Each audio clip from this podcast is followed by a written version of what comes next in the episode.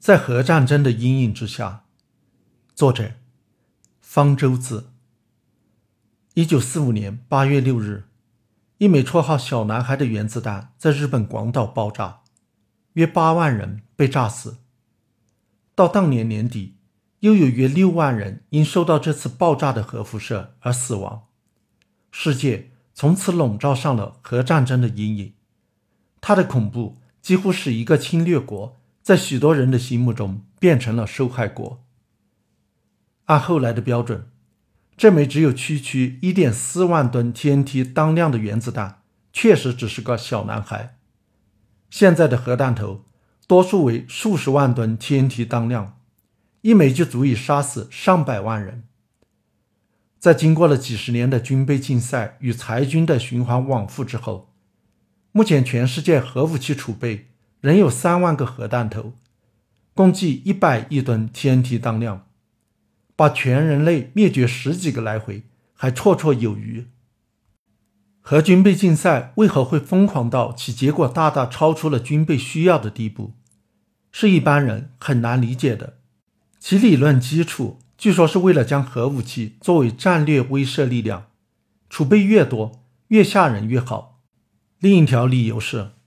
万一在核设施遭到敌国的突然袭击之后，还能剩下足够的核武器进行反击。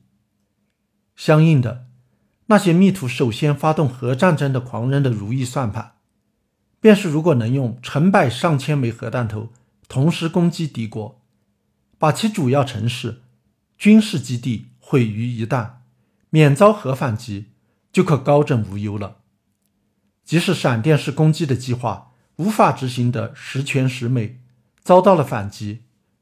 最坏的打算也不过是本国上百座主要城市被毁，牺牲掉三分之一人口，只要少于敌人的损失，或达到了战略目的，一狠心也可以承受下来。但是，即使是这些大发豪言壮语的军事家，也完全低估了核战争的后果。核战争的结果。并不能像常规战争那样简单的以人员伤亡、财产损失来衡量。卡尔萨根等人在一九八三年发表的一篇论文首次论证，大规模的核战争将会在全球范围内造成生态灾难，给全世界带来核冬天。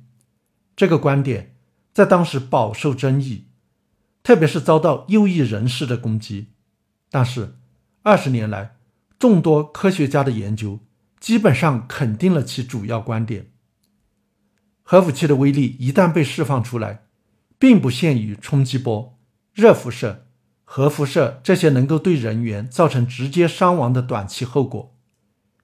在大规模核攻击中被烧毁的城市和油库将产生大量的微尘和烟雾，遮天蔽日，严重的影响全球气候。在几个月内。全世界平均气温将至少降低十摄氏度，进入人为的冰川期。由于缺少阳光和气温巨降，大多数植物和全部的森林将被毁灭，因此又导致大多数物种的灭绝。位于海洋生物链最底层的浮游生物也由于没法进行光合作用而灭亡，导致海洋生态系统的崩溃。几个月后。微尘和烟雾消散，世界才重见天日。但是情形却更加糟糕。核爆炸将使空气中的氧气和氮气发生反应，产生大量的氧化氮，上升到大气层的同温层，破坏了那里的臭氧层。没有臭氧的保护，阳光中的紫外线将畅通无阻地直射到地面，足以杀死残余的植物、浮游生物。使大多数陆地脊椎动物失明，并破坏哺乳动物的免疫系统。当然，地球不会因此毁灭，生命也不会因此灭绝。某些物种会适应新的环境，顽强地生存下去；新的生态系统也会逐渐重新建立起来。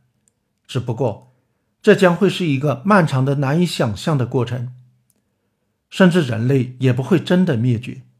会有人继续生存下去，只不过会永远生活在一个更为原始和艰苦的环境中。即使发动核攻击的国家没有遭到反击，也同样无法避免这场灾难，而人类文明将会变成一个遥远的记忆，不复存在。